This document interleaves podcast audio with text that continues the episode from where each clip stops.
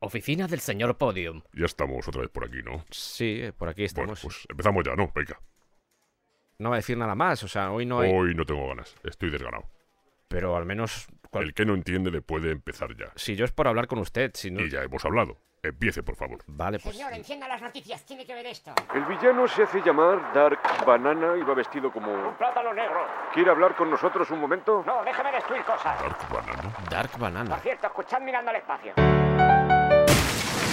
Destruido también. Hombre, Soy Dark Banana. ya, pero... Podium Podcast.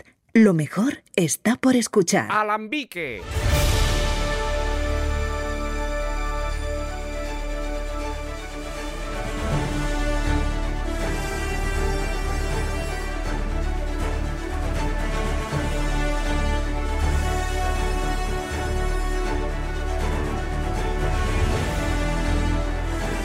Bienvenidos al descampado.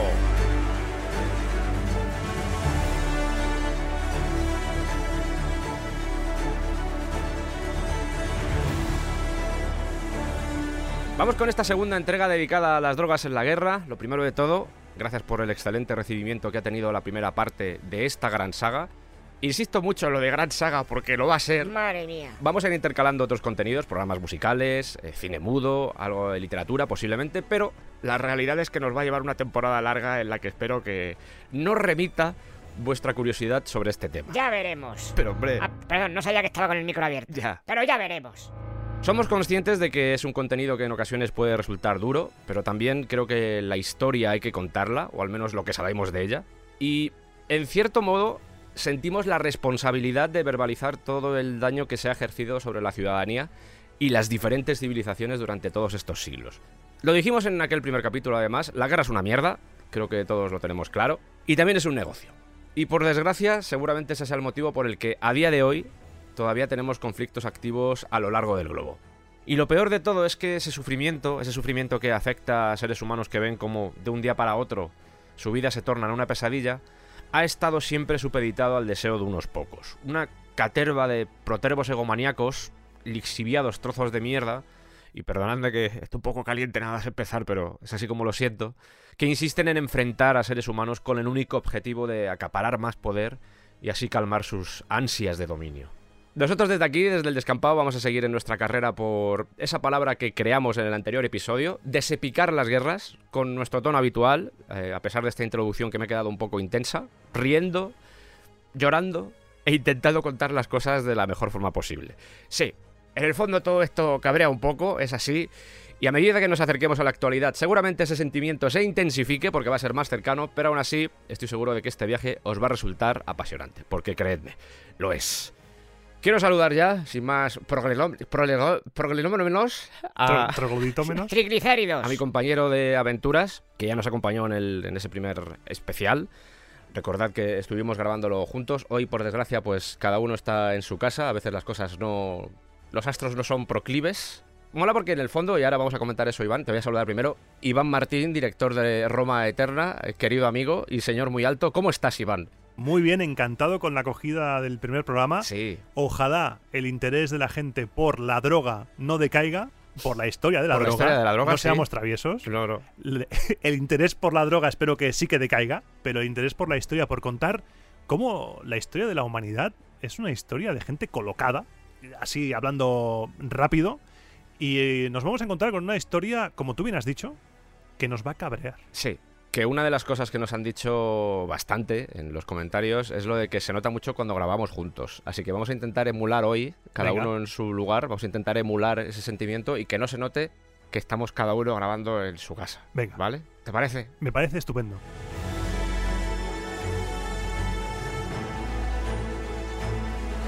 Hemos recibido, por cierto, además de esos comentarios que nos halagaban con respecto a lo de hoy, qué, feeling, qué bonito cuando grabáis juntos, a pesar de que el tema es un poco... Hemos recibido también un par de comentarios que me han parecido interesantes y que quiero rescatar, además con mucha educación, Sí. que eso se agradece. Con respeto, todo es bienvenido. Sí, porque para gilipollas pues ya tenemos el mundo real. ¿no? Ya somos nosotros. Para gilipollas nosotros. Hombre, tampoco es eso. Ainshaw nos dice que el THC, es decir, marihuana, hachís y derivados, es hipnótico, no alucinógeno. Hay alguna variedad muy puntual que asegura tener leves efectos alucinógenos, pero son variedades artificiales especialmente potentes, pero no es lo normal. Ah. ¿Vale? Eso nos comenta. Yo deduzco que hubo algún tipo de confusión y malentendido, porque nosotros eso lo sabíamos. Sí. Pero recuerdo que la clasificación que hicimos fue la de estimulantes, depresores o hipnóticos y alucinógenos. ¿Cuál es el tema? Que normalmente, en vez de llamarlo alucinógeno a esa tercera tipología, también se las llama perturbadoras. Ah. Y es ahí donde seguramente pueden entrar drogas como por ejemplo los derivados del cannabis, el hachís, la marihuana y todo lo que ha dicho además Ainshaw. Entonces me imagino que por ahí ha podido venir la confusión, pero está bien decirlo porque, ya digo, existe esa clasificación de estimulantes, depresores o hipnóticos, que por ejemplo los hipnóticos se refiere, en este caso, a las pastillas para dormir, por ejemplo, que se consideran hipnóticas, y alucinógenos. En este caso vamos a cambiar alucinógenos por perturbadoras del sistema nervioso central y así ya pues cuadra todo con esa definición. Me gusta mucho la palabra perturbadora. Perturbadora, sí. Me voy a tomar una pastillita perturbadora. Y luego Tonatiuh, que yo deduzco que es mexicano de esa zona, nos quiere hacer una puntualización. Esto de hacer puntualizaciones, eh, esta forma de iniciar este episodio, a mí me gusta hacerlo porque también creo que hay que tenernos en cuenta. Eh, hay todo tipo de opiniones y comentarios, pero cuando nos hacéis correcciones, insisto, desde la educación y que en el fondo van a complementar lo que nosotros hemos contado, creo que es necesario que tengan un pequeño hueco, sobre todo al inicio. Eh, Además así recapitulamos algunos elementos del pasado episodio y creo que así queda todo más redondo. Nosotros lo aceptamos porque no somos expertos en drogas. Correcto. Y ya lo dijimos en el programa anterior. Eso es. Bueno, Tonatiuh nos hizo una puntualización sobre el pulque. Nos dice, no es lo mismo la bebida fermentada, el octl, que mencionáis, que sería el pulque, que el zumo directo de maguey o de agave, que es llamado aguamiel, el cual es muy dulce, rico en proteínas y vitaminas y libre de alcohol. El aguamiel sí que se daba a niños y embarazadas, aún hoy hay algunas regiones del país donde se usa como complemento a la dieta. Esto abrió otra puerta en mí, porque es sabes que esto es abrir puertas al infinito, que ¿eh? sé. No sé si en algún momento, eh, yo me imagino que fue porque yo mencioné, porque esta parte creo que la, la conté yo, mencioné en un momento determinado que eh, se le daba el pulque a los niños. Es difícil de establecer si se les daba o no. eh, Hombre, aquí, por ejemplo, los niños vino. Se les daba vino a los niños. Y- incluso cerveza. Y, cerveza. Incluso cerveza. Así que no lo sé, pero sí me puse a buscar por qué se llama pulque en vez de octli. Oakley. Y me encontré cosas curiosas. Vale. Con respecto a lo que menciona del aguamiel, efectivamente, el aguamiel es el sirope o el jarabe, la savia del cogollo del maguey. Sí. Y me puse también a mirar las diferentes tipologías. Hay maguey de mariposa, maguey de puerco, muchas. Dije, venga, vamos aquí, quiero aprender cosas. Friki. Todo esto lo tienes en, en este documento que no puedo abrir, que pone no. Sí. Ese que es tiene contraseña, el, el todo lo tienes ahí. clasificado. Eso Lo es. tengo todo en el clasificado. Y me di cuenta de que el maguey o el agave era muy importante en aquella época, en la época, por ejemplo, de los aztecas. No solo porque de ahí salía el aguamiel o el pulque, sino porque lo utilizaban para construir casas o incluso para ropa. Multifuncional, o sea, podría servir de todo. Exactamente. Cuando tú fermentas ese aguamiel, ese sirope, es cuando se convierte en pulque. Que originalmente en náhuatl se llamaba octl, que es como lo conocemos, que sería algo así como bebida embriagante. Era un término generalizado que se utilizaba para todo tipo de bebidas embriagantes, pero que al final pues, se aplicó también al, al pulque. Para el aguamiel se usaba el necutl, necuatl o neutl. Eh, He estado practicando esto. Ha estado practicando porque a- practicando. a mí me cuesta, ¿eh? Eso me cuesta. Madre mía. Llevo semanas practicando mi nahuatl. Hay que quererlo, hay que quererlo. Si miramos otros lenguajes, por ejemplo, en Otomi se llamaba Sei, que sirve además para aguamiel y para pulque, no diferenciaban la parte alcohólica con la parte no alcohólica, y con el tiempo se derivó a Huasei. Y en Purepecha es Urapi. ¿Se parece alguna de estas palabras a pulque? No. No. Porque parece ser, hay un cronista religioso llamado Fray Diego Durán, que nos cuenta que el término pulque provenía de las islas que conquistaron los castellanos antes de tener contacto con estas civilizaciones. Esto ya pasó, por ejemplo, con la palabra maíz, que es de origen taíno, de la zona de Santo Domingo, de la zona de Puerto Rico. Así que, seguramente, la aplicación de la palabra pulque fue en esa secularización que realizaron los españoles, portugueses y todos los que pasaban por allí, básicamente, en ese proceso de secularización dijeron, les vamos a ir quitando las palabras a las que están atados Y ponemos las nuestras. y ponemos las nuestras porque en el fondo es una buena forma de precisamente llevar a cabo esa secularización, porque al final anula su cultura es una e impones la tuya. Claro, Como por ejemplo llamarle América. exactamente. Esos eran los dos apuntes. Muy buenos apuntes. Creo que para empezar, pues ha sido interesante. Y a mí me parece maravilloso. Si nos hemos equivocado en algo de pronunciación, que nos lo digan también. Yo, Iván, llevo notando algo durante todo este rato y estoy un poco. Me siento un poco extraño. Es ¿Qué como si no estuviera en mi habitación. ¿Vale? Pues ahora que lo dices, yo tam- ¿Dónde, ¿Dónde estoy? Eh, ¿Esto es tu cuarto? Iván, tienes ¿Por qué estás en mi casa, Iván? ¿Y, y por qué estás tú en la mía? Hostia. Bueno, espera. Sergio, Iván, ¿qué haces, en el yo aeropuerto? estaba Iván? aquí y digo, "Va- voy a Madrid. No, vamos para mi casa. Yo- Venga, va, Vamos, va. vamos. Gracias por abrir, Sanji. Aquí mejor, ¿no, Iván? Joder, Grabando juntos otra vez, Otra Iván. vez, aquí estamos. Qué forma de hacer un sainete aquí. ¿Qué forma de hacer una facundia? Qué forma- Una balumba de imbecilidad. Porque las imbecilidades nos salen por los poros. Porque nosotros no hemos tomado pulque, pero, Pero lo tenemos en vena. Pero nos caímos en la marmita del pulso. Somos como Obélix. Sí. Bueno, ya sabes, me gusta tenerte aquí, ya sabes que, Y yo, que un placer estar aquí contigo. mola mucho grabar en persona. No es que esto lo grabáramos la otra vez, sino que es eh, ha habido otro día. Otro el- viaje. Iván es- está haciendo aquí los viajes de Willy Fogg. Soy Frodo Bolsón. Pero eh, sabes que tratamos todo el tema, hablamos un poco de la prehistoria. Estuvimos hablando de Egipto, Mesopotamia, Roma, Grecia. Estuvimos haciendo un repaso por las culturas de la antigüedad, Los vikingos. los vikingos, y ahí nos quedamos. Ahí nos quedamos, así que vamos a enganchar eso con la Edad Media. Así que vamos a viajar a la Edad Media a ver qué, nos cuentan. Pausa para comer tortilla. No, esta vez no, esta vez no.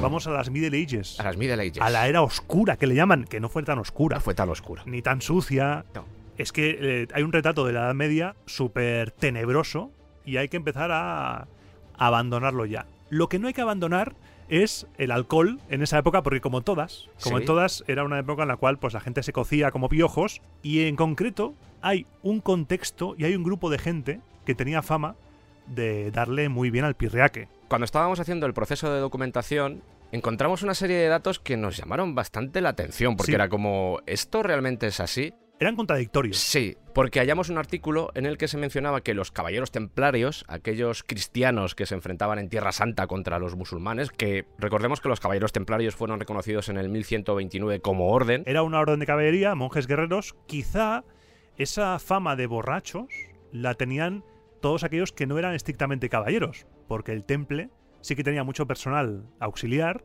y los caballeros eran muy reducidos porque había que tener unas condiciones, unos requisitos muy estrictos. Quizá los que no eran propiamente caballeros templarios sí que eran unos borrachuzos, pero los caballeros del temple como tal debían regirse por una regla. Lo que se mencionaba al menos en este artículo es que borrachos perdidos hacían todo tipo de barbaridades en nombre de Dios. Y que había un dicho que era beber como un templario. Y que eso se convirtió como en una expresión popular.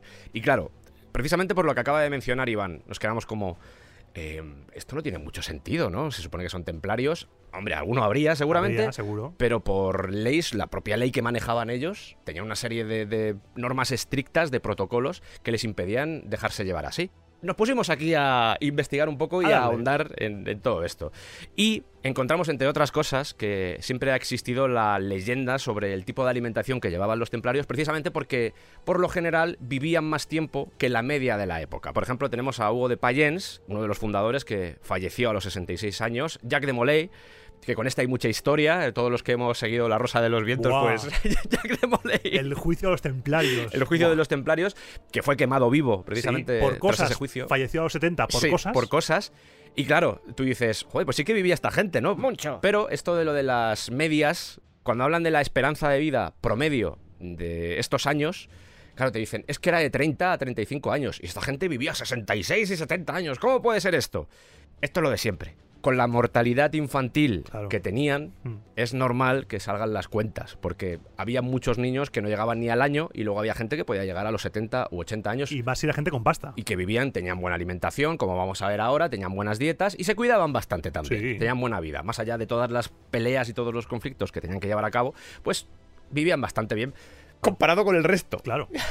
Comparado con el resto. Anuncio importante. Tened mucho cuidado con lo que leéis, intentad contrastar, espíritu crítico. Nosotros podemos equivocarnos, pero siempre cuando leemos algo, cuando nos encontramos algún, ya digo, un artículo, un libro, cualquier información, siempre hay que tener un poco de. ¿Esto será verdad? Voy a contrastarlo. Sí, porque los templarios son uno de los grandes temas míticos y legendarios, al menos en nuestra adolescencia. Sí. El tema templarios, libros sobre los templarios. Yo tenía un montón de libros sobre los templarios.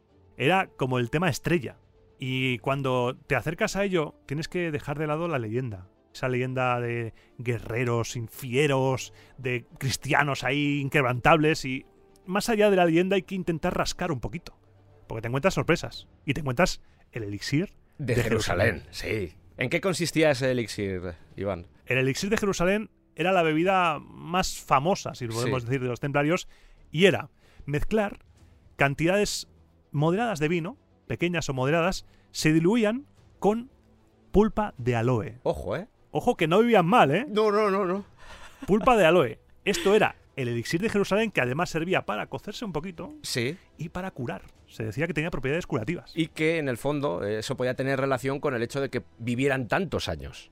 Porque ellos tenían una relación bastante especial con todo lo que era la elaboración del vino. Cuando digo relación especial es que plantaban viñedos alrededor de las fortalezas, era algo que les gustaba, estudiaban los procesos de fermentación, de maduración, almacenaban vino y estudiaban cuál era el impacto de ese vino o de ese alcohol en el cuerpo y en la mente.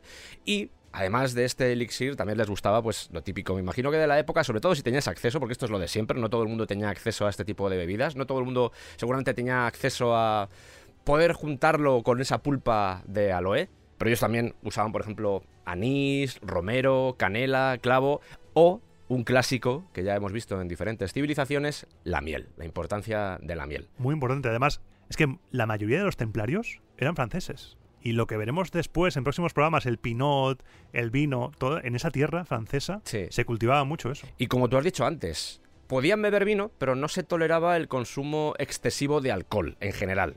No solo de vino, sino decir, oye, no nos tajemos que tenemos cosas que hacer. Si por ejemplo se sorprendía a alguien abusando del alcohol, las personas podían ser castigadas, incluso expulsadas de la hermandad. O sea, se lo tomaban bastante en serio. Sí, hubo una cosa que me llamó la atención. Tranquilos, no es un programa de templarios, pero hay algunos casi. momentos. ¿Te imaginas de repente El Descampado Producciones presenta Templarios. Pero sí, eh, me sorprendió mucho que usaban dos copas, una para las comidas y otra para los rituales, que tiene sentido. Tiene sentido. Que por cierto, los templarios tienen un descampado. Sí, hablamos de ellos así por encima cuando tratamos en tu primer especial En del descampado, en de Assassin's Creed, Fuego. hablamos ahí, pero sí tenemos que dedicar 16 especiales a los templarios. O las órdenes militares en general. Sí. Porque también en España, Montesa, Calatrava, un montón, un montón de cosas ahí impresionantes y Hay fascinantes. que tratarlo.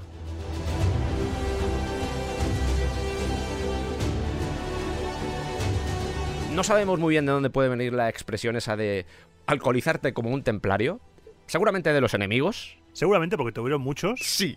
aunque fueron perdonados y exonerados por Clemente, poco tiempo después. Pero misteriosamente ese documento quedó guardado. Y al final las cosas no acabaron muy bien para ellos, hay No, que decir. no. Yo me imagino que también parte de toda la superchería que pueden hacer alrededor de, de crearte esos enemigos y de. En el fondo, tirar al fango una orden que, si algún día hacemos el especial, veremos que era muy poderosa, llegó a ser muy poderosa y al mismo tiempo muy peligrosa para ciertos poderes, incluidos los eclesiásticos. Cuando ya tenemos eso en cuenta, cuando ya sabemos que esa orden fue utilizada como herramienta y cuando dejó de ser útil, pues se desplazó un poco, cuando vieron que estaban cogiendo demasiado poder, se convirtieron en molestos. Cuando nos damos cuenta de eso, igual tiene más sentido lo de beber como un templario.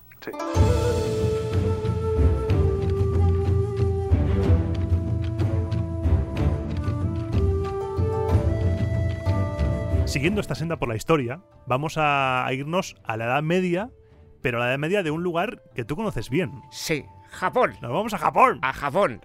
Que en Japón los samuráis eran buenos bebedores. Con el saque, ¿no? Sí. De hecho, se cuenta que compartían una copa de sake antes de las batallas y se deseaban buena muerte porque morir en el campo de batalla era algo ante lo que el samurái tenía que estar preparado. Era un poco como los vikingos. eh, morir en el campo de batalla te... En este caso no había un Valhalla, pero sí era una forma honorable de fallecer porque estabas cumpliendo con tu función. Con tu deber, con tu honor, con el bushido. Sí, hay, por ejemplo, en, se han encontrado los diferentes clanes, pues se han encontrado escritos en los que, por ejemplo, se decía que los samuráis que beben en exceso son propensos a cometer errores, que está muy bien eso, está muy bien escrito. Muy lógico. Mientras que, por otro lado, los samuráis que no beben son unos cobardes. Así que aquí se trata de hallar el equilibrio. Entre ir a gatas Sí. O hacerlo bien. Hay una historia, por lo menos en este especial, al tener más información seguramente, podemos vincular todo lo de las drogas en la guerra, o en este caso el alcohol en la guerra, podemos vincularlo más a batallas o acontecimientos que cambiaron un poco también la historia. En este caso voy a contaros una, voy a narraros una de Japón, que fue bastante importante para todo lo que vino después, porque el alcohol afecta. No solo a los soldados, sino también a la historia, porque los soldados forman parte de esa historia al final. Vamos a irnos al año 1560, a mayo de 1560, porque te voy a relatar cómo el alcohol fue el responsable, entre otras cosas, de la caída del clan Imagawa y de su líder, Imagawa Yoshimoto. De todo el clan. Sí, Ostras. todo el clan cayó por... Entre otras cosas. cosas por el alcohol, sí. También por... Vamos a darle ahora el mérito que también tuvo la otra parte, pero en cierto modo tuvo algo que ver el alcohol.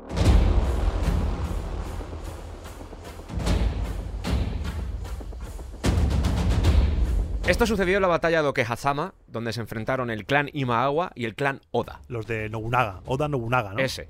No sé si op- operó en esa batalla, pero es del mismo clan. operó en esa batalla, además. Vamos a ver ahora, porque los Imagawa venían de haber encadenado una serie de victorias y Yoshimoto estaba ya. Se veía Shogun. Asimismo decía: Yo voy a ser Shogun. Estamos en una época en la cual todos los clanes peleaban entre ellos. Sí, y los que no normalmente era porque tenían intercambiados familiares. Es decir, mi hijo o mi primo estaba en el castillo de otro daimio y así no nos peleábamos. Voy a atacar a tu castillo. Tengo familiares aquí. No ataco a tu castillo. Es muy frecuente en las cortes europeas también. ¿eh? Funcionaba bien. Los rehenes. Sí, de hecho hay historias de gente que crecía en una familia que no era la suya, que luego se convertía en su enemiga y se tenía que enfrentar. Esto es muy de, de manga y de esas cosas, pero, pero sucedía de verdad. De la buena. Era bastante clásico esto. Bueno, tenemos a los Oda, como bien ha dicho Iván, al señor Nobunaga, y tenemos también a los Imagawa, que en esa época pues eran los más poderosos. Entonces, los Imagawa venían ya confiados, Yoshimoto se creía ya Shogun, decía... Soy Yoshimoto y voy a ser Shogun. Dígase Yoshimoto.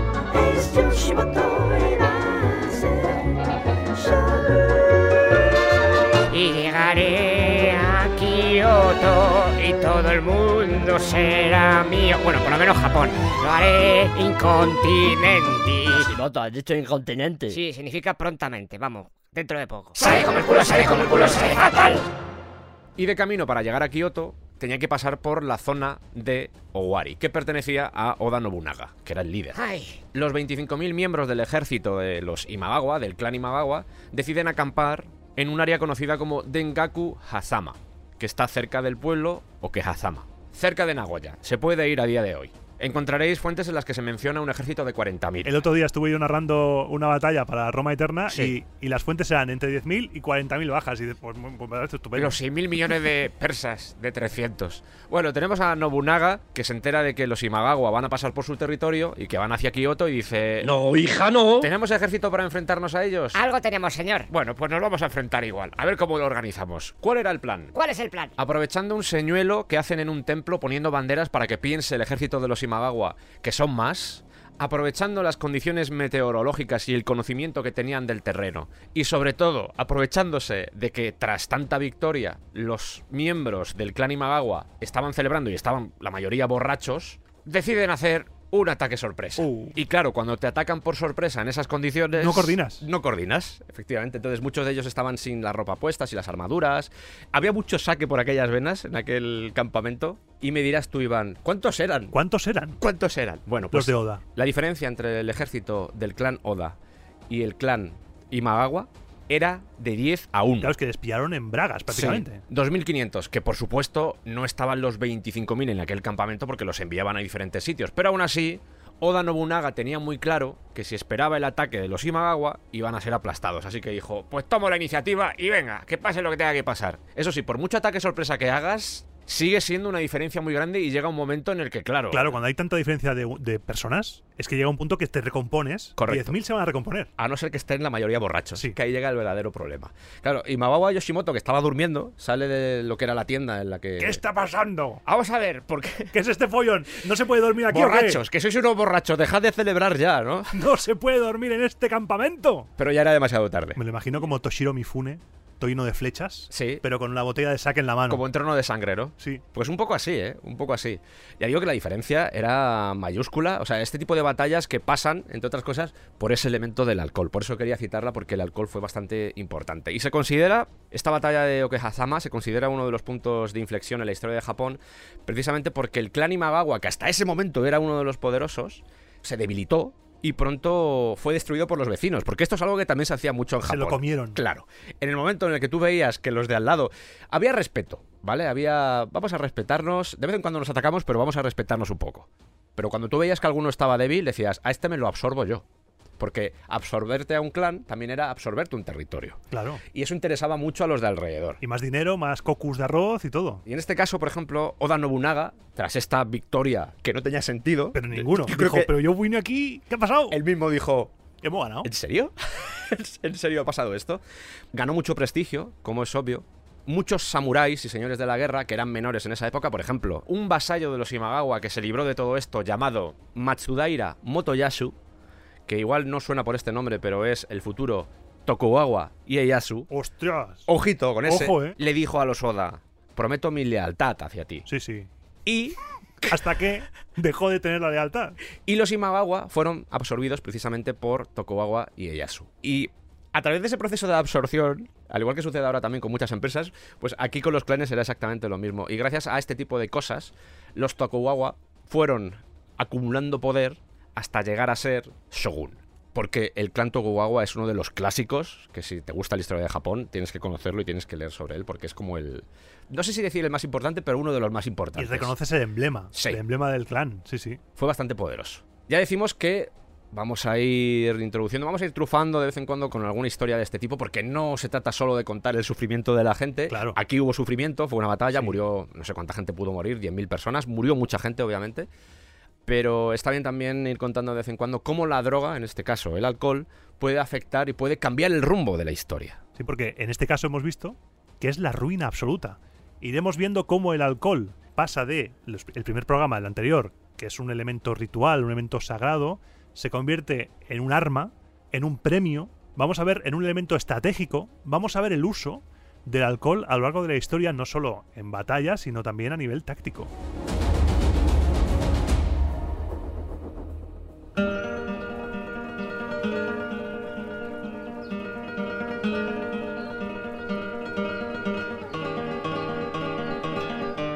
Y ahora nos vamos a ir a España. A España. Vamos a venir aquí España.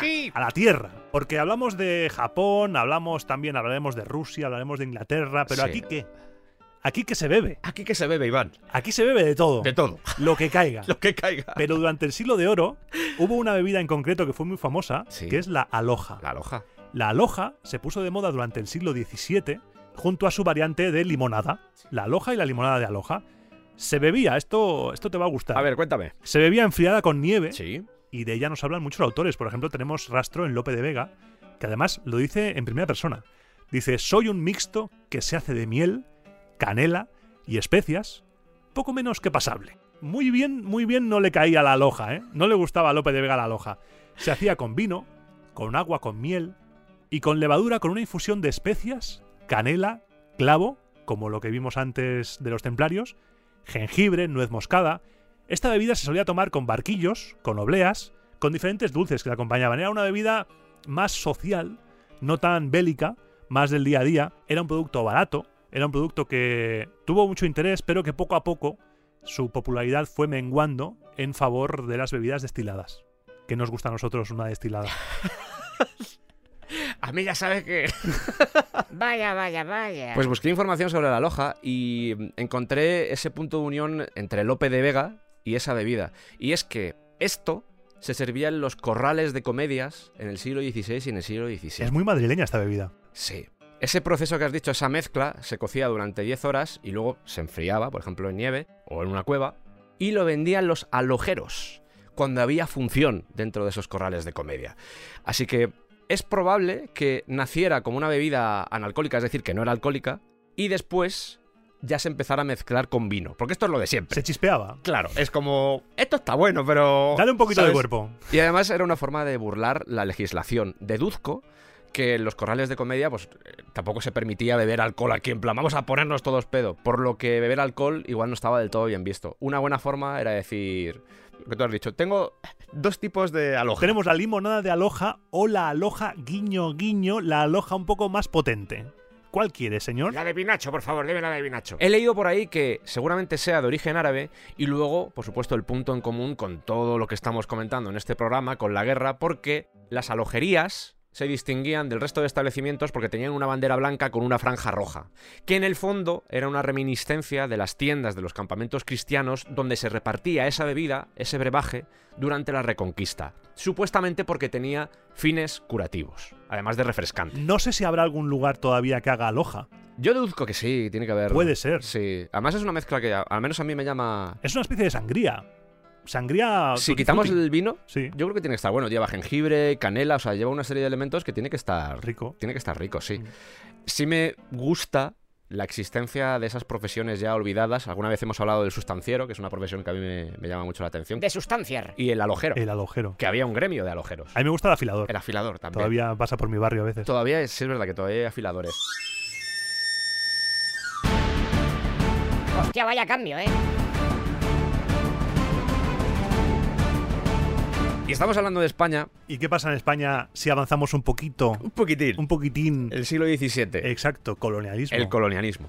Una época en la cual veremos a España, Portugal, Inglaterra, Holanda, Echa más. un poco más y, y mi tía, la del pueblo también, peleándose por el dominio de los mares. ¿Y qué hay en el mar? Marineros. ¿Y qué pasa con los marineros? Iván, ¿qué pasa con los marineros? Yo puedo hablar por la experiencia de mi padre. Sí, que tu padre es marinero además. Sí, marinero jubilado. Esto no significa que todos lo sean, ¿eh? Pero mi padre, marinero jubilado, siempre me ha dicho, en todos los barcos en los que he estado, lo raro es que no fueran todos unos borrachos.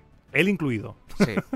O sea, no todos serán así, pero la experiencia de mi padre es que en el barco, muchas horas en la mar, la mar es traicionera, la mar es muy dura, y la vinacha o lo que pilles, whisky, lo que sea, te hace compañía. Y vamos a ver que durante las aventuras caribeñas sí. de las potencias europeas va a haber mucho alcohol, diferentes tipos de alcohol, porque cada uno tendrá el suyo, pero vamos a ver cómo ese coraje holandés, que se llamó, lo cogían a través de, de unas, unos lingotazos, unos lingotacillos. Pues mira, si quieres empezamos definiendo lo que era el coraje holandés, porque es una expresión que todavía a día de hoy se utiliza en algunos países. sí, Algo que es un desafío que requiere cierta valentía. Lo de tómate un poco de coraje holandés. ¿Y qué era el coraje holandés? El coraje holandés es pegarle dos lingotazos a la ginebra. Es una expresión que se puso de moda cuando los soldados ingleses fueron a pelear contra los holandeses en las guerras anglo-neerlandesas del siglo XVII. Y lo que hacían los ingleses era descubrieron la ginebra, dijeron esto está rico, esto me da un, vamos, un calor en el cuerpo, una valentía. Empezaron a beber, le daban al pirriaque bien dado, se envalentonaban y de ahí se quedó. Necesito un poco de coraje holandés, coraje holandés y ahí el Dutch Courage. That's courage. Que también está la versión que dice que los ingleses Sí. veían que los holandeses bebían algo y que salían como muy enfervorizados a la batalla y decían, ¿qué toman? Coraje holandés. Por ejemplo, tenemos el ron, pese a que el origen es tropical, va a ser para los ingleses. El whisky va a pertenecer a los escoceses y también a los irlandeses. El brandy a los franceses. Y los españoles, pues nos quedamos con, con la loja, por ejemplo. Con la loja. Pero seguramente los españoles resto, de todo. El resto de cosas. de todo, porque no, no tenemos que nosotros sepamos una bebida nacional reconocible, como por ejemplo el brandy, los ingleses, o el vino, los franceses. Nuestra tierra es tan bonita y tan fértil que tenemos de todo. De todo. Tenemos vino, tenemos cerveza, tenemos sidra, tenemos de todo. O sea, aquí no nos falta de nada, está todo pagado. Patrocinado por España. Sí. Recordad que sobre todo esto de los marineros, de los piratas, tenemos un especial. Os contamos más o menos lo que era la vida de un pirata. También desepicamos. Sí, porque Un poco hicimos aquello- un repaso a los piratas Sí. y, por ejemplo, comentamos que el tema de pelo largo sería un poco conflictivo porque Sí. te pueden tirar del pelo. La forma de vestir, Sí. que no era tan lujosa. Jack Sparrow no. No. Eso ya de entrada, Jack Sparrow no. Hablamos de los diferentes tipos de piratas. Hablamos de piratas famosos también, También. y piratas famosas. Sí. También hablamos de alguna.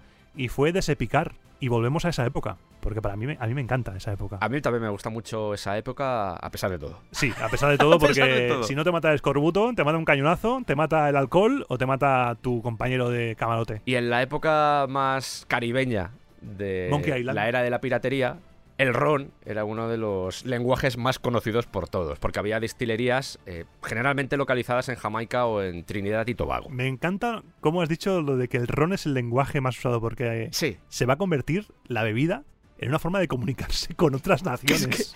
Para bien y para mal, ¿eh? es que va a ser así. Un poquito. Llegó un momento en el siglo XVIII en el que el ron fue capaz de reemplazar las bebidas tradicionales que los ingleses normalmente tomaban, como por ejemplo la cerveza y en menor medida el vino o el brandy. ¿Por qué? Porque, entre otras cosas, hablamos en el anterior episodio de lo del dinero y el ron era más barato. En el Caribe no costaba mucho fabricarlo. Y además tenía mayor graduación alcohólica, podía llegar hasta el 20%, y eso hacía que a la hora de transportarlo y almacenarlo, requiriera menos espacio en comparación con la cerveza o el vino. ¿Esto qué quiere decir? Que para que funcionara, vamos a decir, para que ese alcohol en la sangre funcionara, requería menos cantidad Claro. que lo que, por ejemplo, necesitabas con el vino y con la cerveza. Y era como, joder, ahorramos espacio y dinero. ¿Qué más se puede pedir? Con menos se tajan el doble. Estos son todo ventajas, win-win. Por ejemplo, dejando a un lado los piratas, hasta principios del siglo XVIII la ración regular en la Marina Real Británica era de una pinta de vino, que son más o menos 560 mililitros, o media pinta, que son 280. Esto de brandy. Una pinta de Brandy, ¿eh? Sí. Cuando se introduce el ron, los marineros reciben media pinta diaria, porque como te tomes una ya es como... Como te tomes una, te quedas como la gente esa del TikTok de Chiqueta Mongat. ¿Lo Sí. conoces? Que es una TikToker que es camarera, tiene un bar y empieza a hacer combinados, pues te quedas así. O sea, rip. Hasta luego. Conoce a su creador, la persona que, que se toma eso. Te aparece John Lennon. Sí. Hablas, con, hablas con John Lennon. Y es aquí donde introducimos a un personaje que ya ha aparecido. Yo creo que ha aparecido ya dos o tres veces. Hablé de él en el Monkey Island, hablamos de él en aquel especial de piratas, y su nombre es el almirante Edward Vernon. Un grande, Un grande. Edward Vernon, conocido en España como el bocachancla de la guerra de la oreja de Jenkins. El de Blas de Lezo. El que acuñó monedas con la victoria de Blas de Lezo aún sin ganarle. este mismo Vernon. Se vino arribísima. Se ¿eh? vino muy arriba, Sí, Vernon. sí. Este señor accedió a las sugerencias de capitanes y de médicos que insistían en que el consumo de la ración entera de una sentada, porque la gente se lo trincaba de una, era, parece ser que malo para la salud. Parece ser. Parece que era malo. Y porque también, aparte de malo para la salud, malo para el comportamiento de los marineros. Que es lo más importante al final. Sí, porque si tú tienes una flota, no quieres que tu flota sean gremlins. Quieres que sean personas humanas normales. Entonces lo que hizo fue, vale, si esto una entera es malo, lo vamos a aguar. Vamos a diluir el ron a la mitad con agua, o sea, media pinta de ron y un cuarto de agua. Y al principio esta bebida no le gustó a la gente. Normal. Normal. Estaban acostumbrados a trincarse una pinta de, de ron. Claro. Esto no gustó y como no gustó, le pusieron un mote Sí. a esta bebida. Le llamaron grog. Que no es el grog del Monkey Island, aunque contamos en ese especial Exacto. de dónde venía todo esto. Le llamaron grog porque al almirante Vernon le llamaban el viejo grog por el tejido de grogren del que estaba hecho su capote. Me gusta mucho la palabra grogren. Grogren. Grogren. Sí. Sobre todo si lo dijera un francés, ¿te imaginas? Grogren. Grogren. Algunos soldados dijeron, vale, nos tenemos que beber esto, Sí. le vamos a dar un poco de amor. Y añadían azúcar y lima. ¿Y qué pasa cuando, por sorpresa, añades una fruta con vitamina C en tu dieta? Escol, escol, escorbuto, escol, escol. ¡Se va el escorbuto! ¡Bien! Y dice, anda, la gente está muriendo desdentada y de repente la gente que se emborracha y no muere desdentada. ¿Qué pasa? ¿Qué está pasando aquí? Se están curando, es bueno. Con lo que empiezan a decir que, uy, el grog, aparte de ponerte a gustito, encima te protege la vida, Claro. la salud. Entonces, todos son ventajas, señor. El ron se terminó convirtiendo en un elemento muy importante, no solo para los ingleses, sino también para el resto, pues, simplemente por cercanía, porque estabas en el Caribe y el ron, como he dicho antes, era el lenguaje con el que se hablaba. ¿Qué pasaba? Que también, como bien ha dicho Iván, se transformó en un objetivo estratégico por parte de todos los países, porque cuando tú cortabas el suministro de ron al enemigo, minabas la moral de esa tropa y era más fácil vencerlos, porque estaban desanimados. Estaban cabreados y desanimados y con el mono. Os podéis imaginar en estos años lo que era viajar por los océanos con un barco y sobre todo hasta llegar al Caribe. Partiendo desde, por ejemplo, España, desde Holanda o desde donde fuera. Mi padre tiene historias, historias del Cronen tiene mi padre en el barco. Así que imagínate qué historias debía tener un marinero del siglo XVII y XVIII en el Caribe, meses, sin ver tierra casi. Buah, eso debía ser terrible. La existencia para que tu vida sea básicamente estar borracho continuamente para olvidar lo que estás viviendo. En un barco se trabaja mucho, ¿eh? Mucho. Estás todo el día trabajando, claro, luego tienes un físico, tienes que tener un físico potente. Porque Mi padre se iba al barco gordo, porque en casa pues comía bien y volvía delgado. es muy exigente. No solo la parte de navegar, sino la parte de, conservar el barco, de mantenerlo, de lo, que, lo que es el mantenimiento en sí. Eso requiere mucho trabajo diario. Por curiosidad, mi padre trabajaba en las máquinas. No era marinero de carrera, sino era currante de- como mecánico, pero de barco. Y hablando de historias, esto de la vitamina C siempre ha sido importante, pero el colonialismo no solo estaba enfocado en toda la zona del Caribe, sino que también, en el caso por ejemplo de los europeos, intentaban establecer colonias en otros continentes. En este caso, así es como llegamos al nacimiento del gin tonic. Que esto va a sorprender a más de uno. Sí, que es la comunión entre un compuesto de origen peruano, una bebida de origen europeo y la malaria. Y diréis, ¿pero ¿Cómo? ¿Cómo?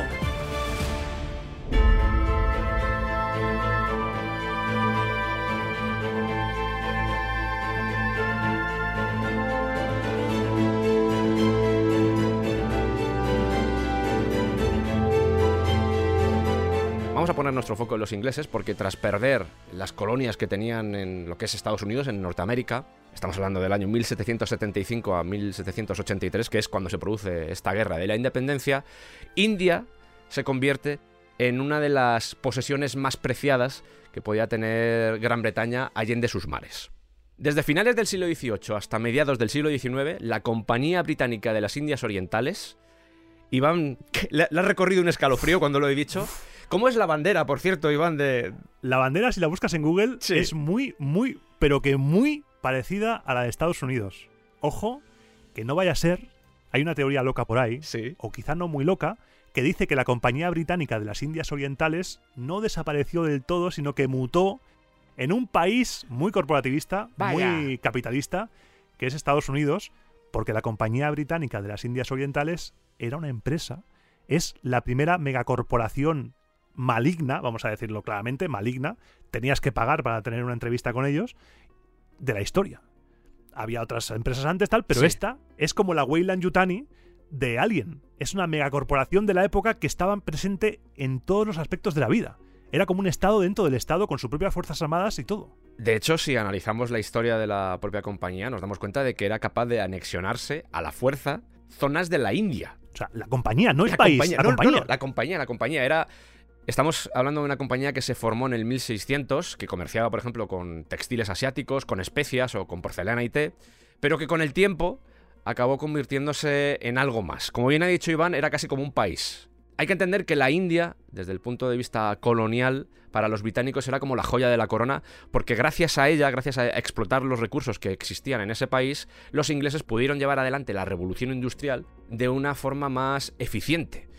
Y cuando una compañía de estas características adquiere tal poder, Ojo, no solo tienes que dedicarte a la parte comercial, sino que también tienes que proteger esa parte comercial. Y es en ese punto en el que, como bien ha dicho Iván, se forma un ejército. ¿Para qué?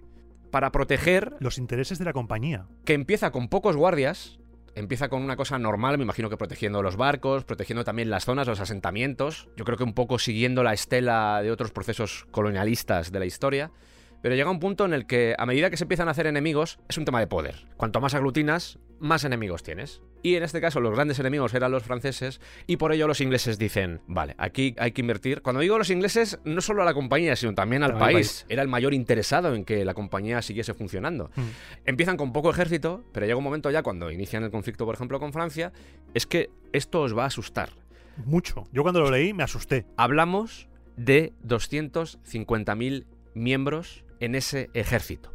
250.000 soldados. No es un país, o más o menos. Fíjate tú de los templarios, ¿eh? Es una compañía. Es Weyland Yutani. Sí, sí, es Weyland Yutani. Es Weyland Yutani. Porque la mayoría, además, de la mayoría de los soldados eran indios, por un tema también de cercanía y Claro. me imagino que también de, de dinero. Sí. Aún así, existía este enemigo que eran los franceses, pero había un enemigo que estaba por encima de esos franceses. Y ese enemigo era, La malaria. claro, Si hay algo peor que los franceses, es la malaria. es la malaria. Un poquito de música rumbosa mientras nos recomponemos.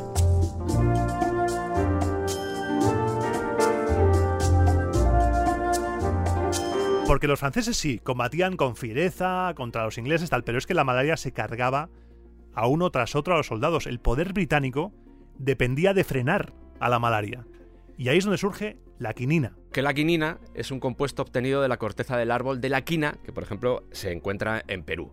Que no solo era antipirético, es decir, antifebril, antipalúdico y analgésico. Me gusta, esta parte siempre me ha gustado mucho decirla. ¿eh? Yo, si me preguntáis siempre por, la, por lo que es la quina o la quinina, yo siempre os diré, es antipirético, antipalúdico y analgésico. Sí. Sino que también aplacaba la malaria, que en el fondo es lo que nos importa.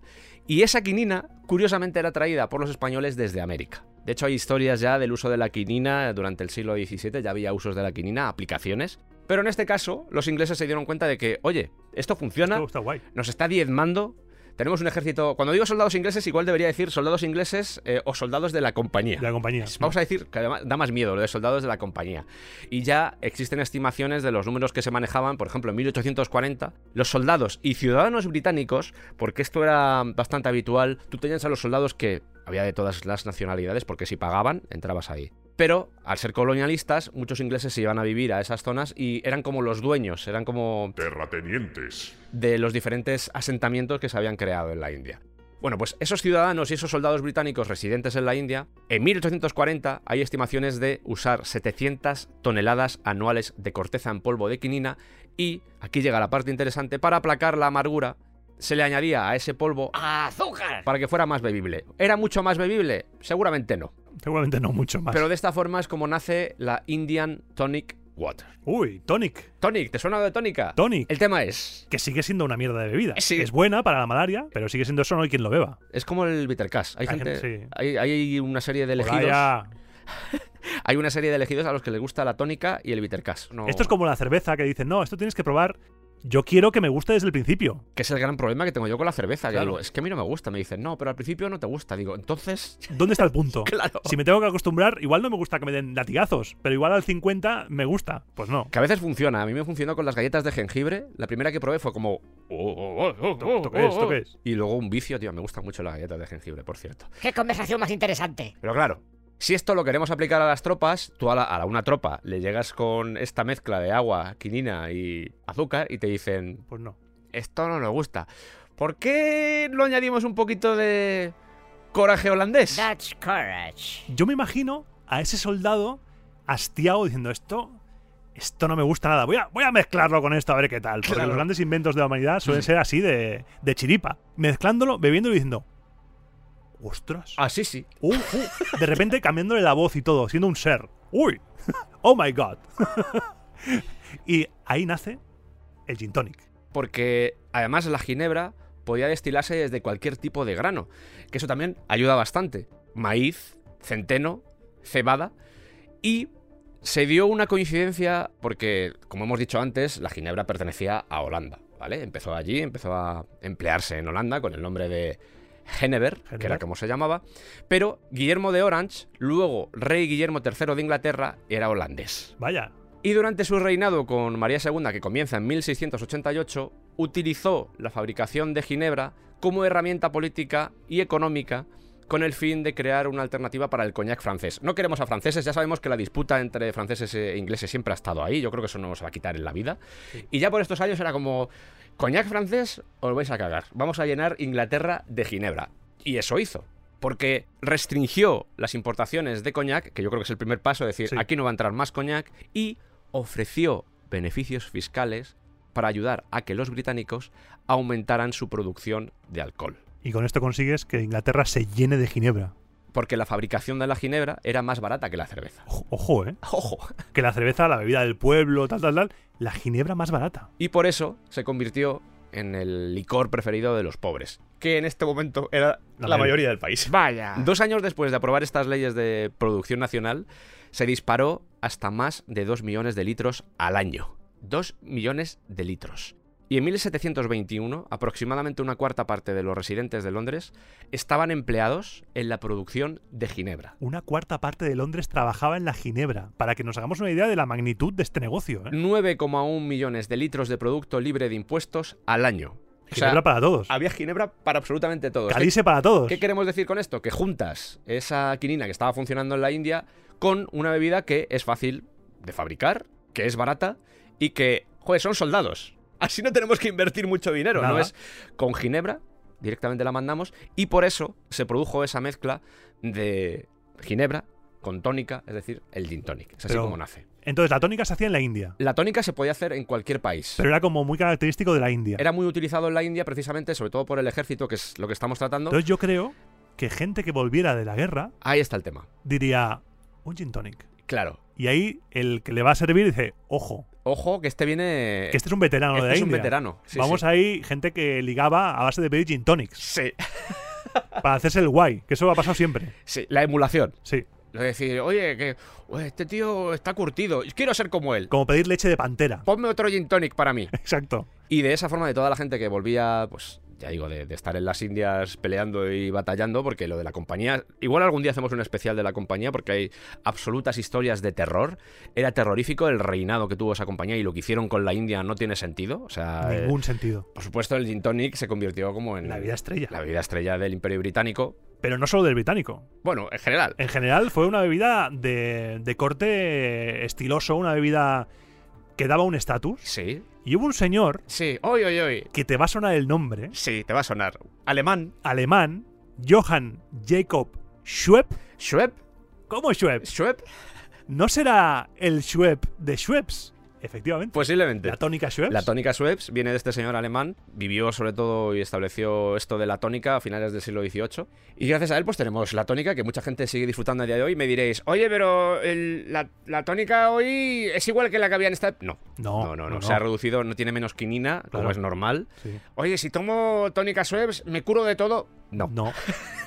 No, Quizá la malaria no, no te cura tampoco si te contraes malaria por Es- casual. Tengo malaria, voy a tomar tónica. Ya No. funciona así. Estamos hablando de unos años en los que pues la fabricación se hacía de forma diferente. Tremendos pelotazos te debía dar esa, esa ginebra, ¿eh? Sí, sí, sí, sí, sí. La tónica incluso. O sea, Mm. la fabricación de la ginebra y de la tónica, los alcoholes que podíamos tener en estos años, la bebida que podíamos tener en estos años en general, incluso yo creo que el vino, aunque esos procesos han pasado de generación en generación y pueden ser muy parecidos ahora, todo el proceso de industrialización y sobre todo la influencia de los gobiernos en la fabricación de esas bebidas espirituosas, al final provocó que seguramente una ginebra que puedes tomar a día de hoy no sea exactamente igual a la que podían, por ejemplo, consumir en esta época. Simplemente porque la fabricación seguramente no estaba tan industrializada, a pesar de que todo el mundo parece que estaba fabricando... A todo el mundo en su casa. Quien no fabricaba ginebra en Inglaterra en esa época es porque no quería. Es como, ¿quién no es streamer hoy en día? ¿Quién no quiere?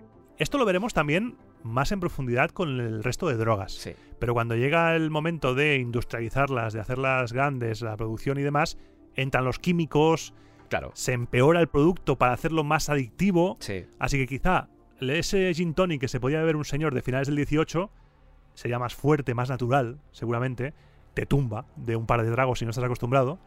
Y el de ahora, pues es diferente. No podemos comparar. Pasa hasta con los tomates de los El supermercados. sabor del tomate. Lo hemos perdido, ¿eh? En muchas, Sí. muchas tiendas. Tomates que no saben.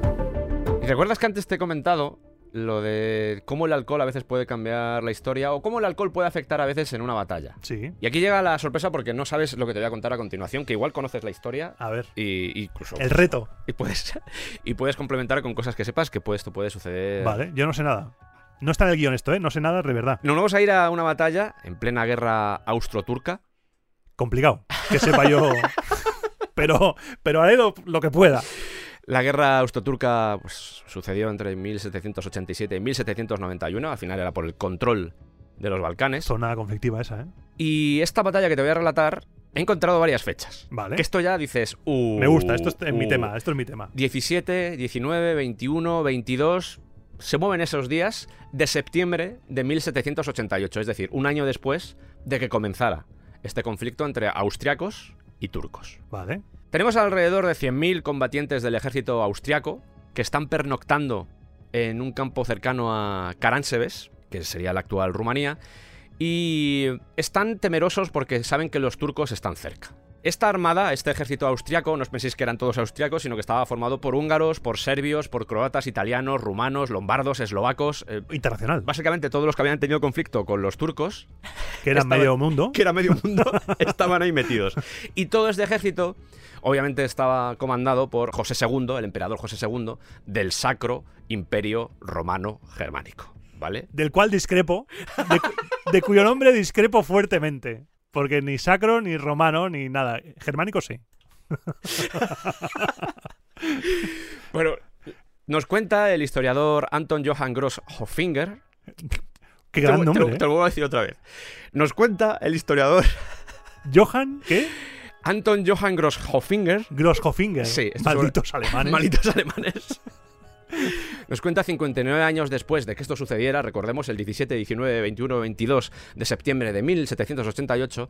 Bueno, No- pocos años después. Está Sí, bien, eso está 60 bien. años aproximadamente. eh, por lo que la veracidad de lo que os voy a relatar la pongo un poco en entredicho, pero bueno, vamos a contarlo como si fuera una leyenda, vais a ver pronto por qué. Entre otras cosas porque he hallado mil versiones de esto, entonces eso ya me hace sospechar Eso que aquí sí. ha pasado algo. Sí. Todo empieza con una vanguardia de húsares. Los Vale. húsares era la caballería Con ligera. H. Sí, que era la caballería ligera húngara, que cruza el puente de Timis. Recordamos que estaban pernoctando ahí, pero dicen, oye, idos a explorar y a aniquilar también, por si acaso. Por si veis algún turco por ahí, pues para Lo matáis. decirnos qué situación hay de- pasando el puente. Entonces ellos se van. Si veis gente con mucho pelo, Exactamente. Lo matáis. Y al otro lado no encuentran a nadie. Dicen, hombre, veníamos buscando aquí, queríamos un poquito de sangre, no hemos encontrado nada porque, entre otras cosas, les daban 10 ducados de oro por cada cabeza cortada de turco. Que esto también hay que comentarlo, esto también hay que saberlo.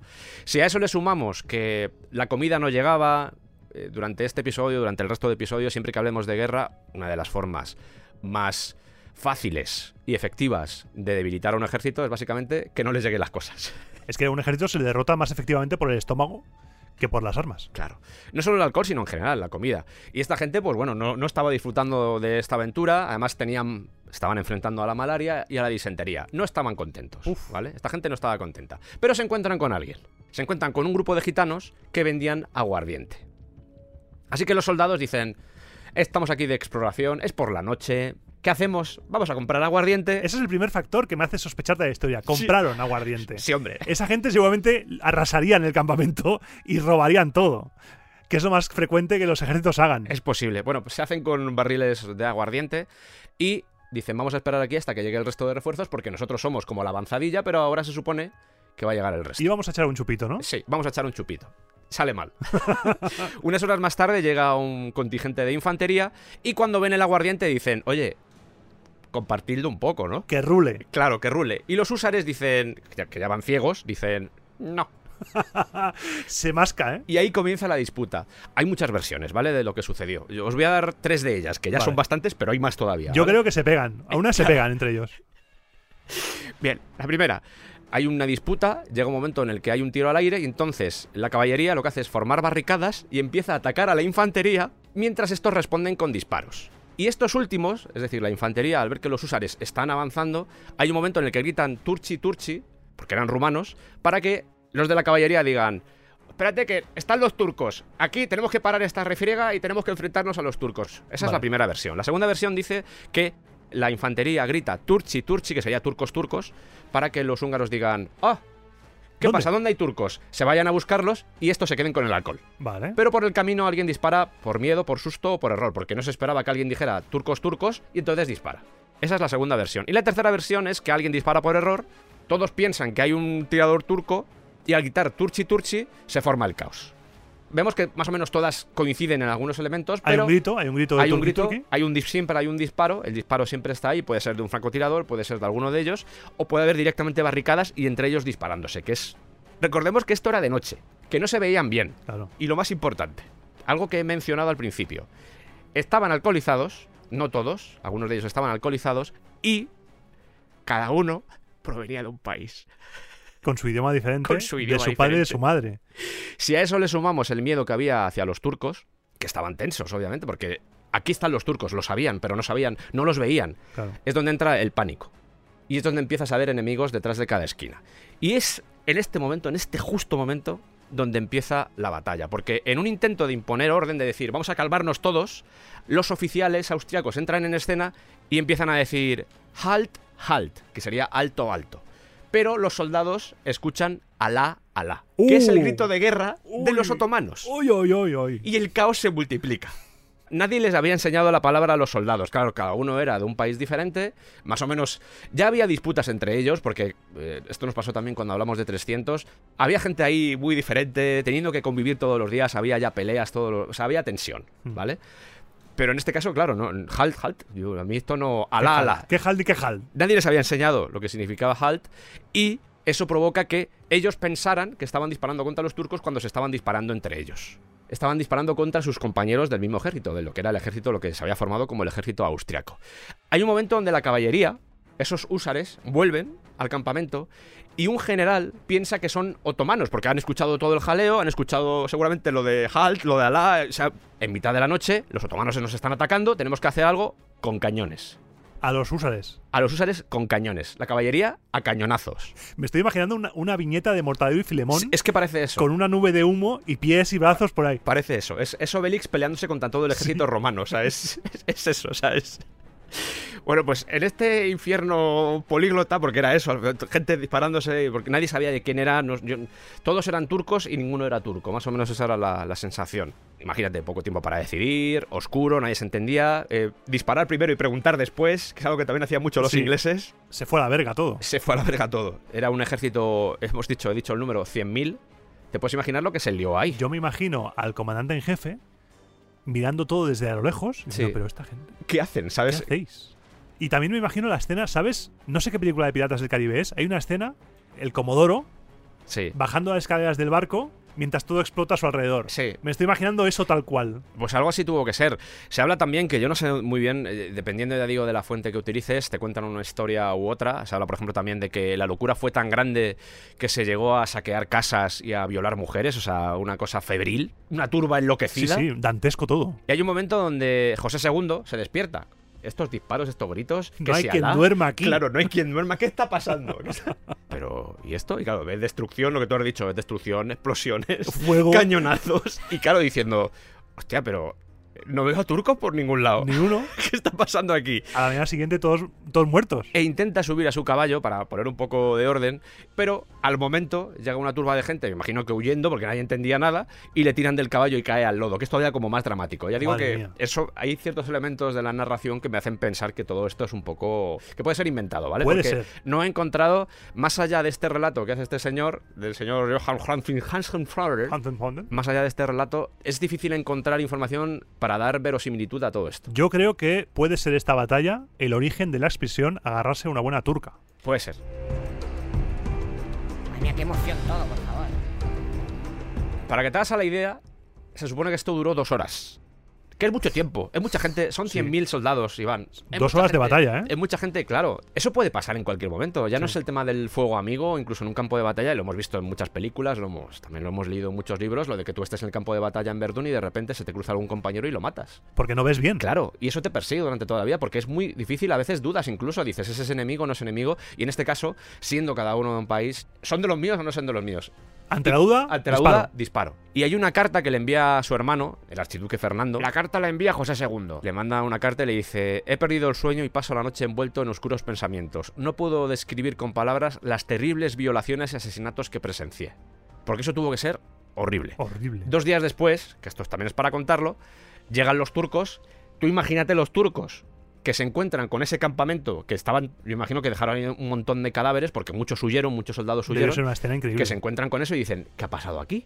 Y preguntan, ¿hemos sido nosotros? Y le dicen, pues si es la primera vez que pasamos por aquí, no, no tenemos nada que ver. Así que las bajas que se contemplan o que se registraron ese día hablan de mil a 10.000 soldados. Bajas, digo, muertos, fallecidos, porque heridos me imagino que eso fue una salvajada, porque había sables, había cañones, había... Mutilaos por doquier. Aunque las fuentes más fiables las cifran entre 500 y 1.200 entre muertos y heridos Todo por el aguardiente. ¿eh? se ha mitificado y se ha engordado mucho porque es una historia que tú la cuentas. Llama mucho la curiosidad porque no deja de ser un ejército enfrentándose a sí mismo y eso llama mucho la curiosidad, pero yo deduzco que no era para tanto.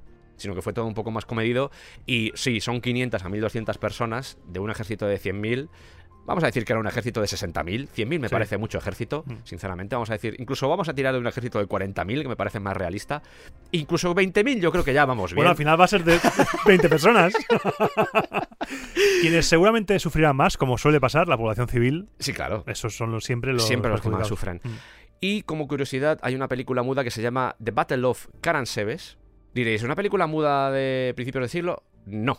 Es una película muda actual, pero que han intentado contar lo que es esta historia en formato cine mudo. Una, una historia tremenda, ¿eh? Para cogerla con pinzas, Sí. yo desconfío mucho de. Pero como elemento curioso y como también cómo el alcohol puede influir en una batalla, aunque sea indirectamente, porque seguramente si, si no hubiese nacido ese conflicto inicial de darnos alcohol y nosotros diciendo no, No. Ven a por él. Claro, ven a por él. Y aquí montando las barricadas. Sí. Es que es, es absurdo, tío. Es absurdo. Y los gitanos del fondo diciendo, míralo. Mira los tontos Mira los estos. tontos estos. Yo me lo creo porque, como tú decías, es un ejército plurinacional, Sí. políglota. No tenemos por qué llevarnos bien. No. De hecho, no se llevaban bien. Somos mercenarios, somos lo que sea, Claro. pero yo a ti te voy a dar yo mi bebida. Venga, hombre. Dos hostias te voy a dar. Sí. Es que es tal cual. Y si vais a montar un ejército, primero eh, enseña las palabras. Por favor, sí, las órdenes las concretas. órdenes. Sí, porque halt, halt. Hay Halt, una pista. halt. En Sí. el halt hay una Pero pista. claro, halt, halt, Halt. Halt, jala, jala. Sí, ahí puede. Claro, y, y la gente de noche, como tú has dicho. Ese es el mayor problema, que era de noche. Paranoia, total. Puede ser también que José II eh, ocultara esta historia porque le daba, se avergonzaba de ello. Puede ser, porque ya digo que se han encontrado cartas, o por lo menos eso es lo que comenta, no sé si el historiador. Se supone que, claro, le avergonzaba y mantuvo en secreto esta historia. Murió poco después, murió, él murió un año y medio después, dos años después de todo esto. Y supuestamente, ya digo, se ocultó, esa historia no salió a la luz y emergió casi 60 años después. ¿Puede tener sentido que se ocultara porque se avergonzaban de ello? Es posible. Es posible. Pero ya digo que no, las fuentes son en este caso poco fiables porque es un poco lo que nos pasaba. He puesto el ejemplo de 300, exactamente lo mismo, lo de 200 millones de naves persas que nos vienen a visitar. Demasiadas persas. ¿no? Demasiadas persas Sí. veo yo ahí, sí. Demasiadas naves persas. Demasiadas naves persas.